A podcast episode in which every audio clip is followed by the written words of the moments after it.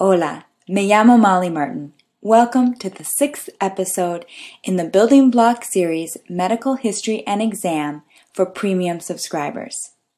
This one covers the chief complaint. Now let's practice asking the patient why they presented. The Spanish word for doctor's office or clinic is consultorio. Consultorio. Now try asking, what brings you to the clinic today?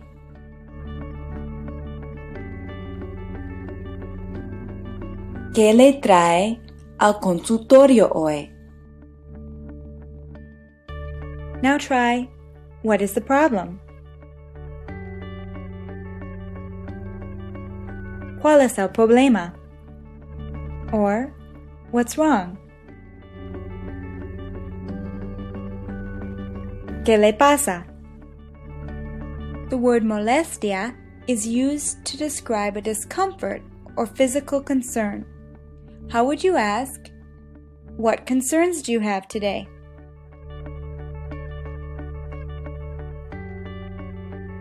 ¿Qué molestia tiene hoy?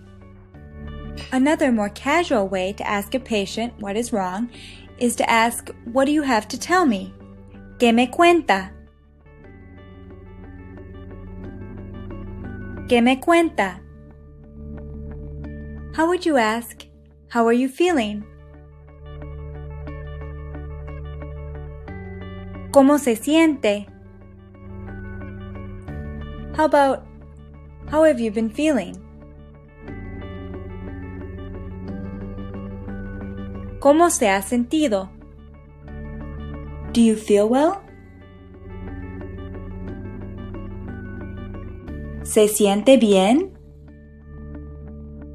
Do you feel sick?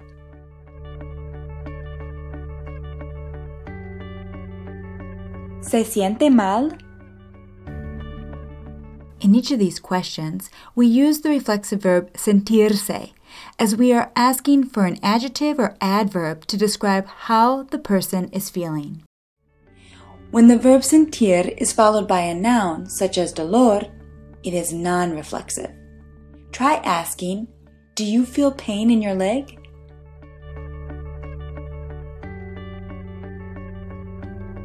¿Siente dolor en la pierna? Now simply ask, How are you?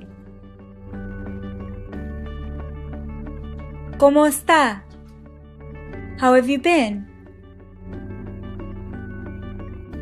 ¿Cómo ha estado? Now try, how's it going? ¿Cómo le va? How's it been going? ¿Cómo le ha ido? How about, how can I help you?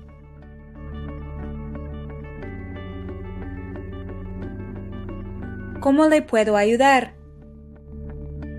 Now for some specific questions which elicit easy responses, such as a yes or no or a simple gesture. Let's say the patient looks as if they're in pain. We could simply ask, Are you in pain? ¿Tiene dolor? Point to where you have pain.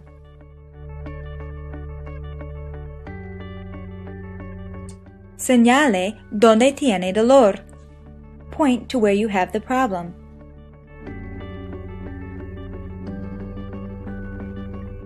Señale donde tiene el problema. Point to where the trouble is.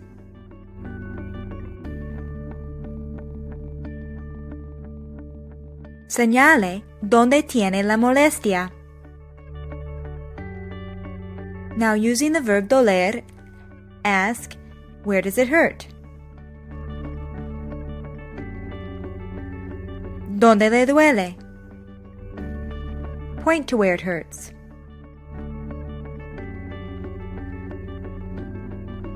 Señale dónde le duele. Congratulations! You've just completed the sixth lesson in the Building Block series Medical History and Exam.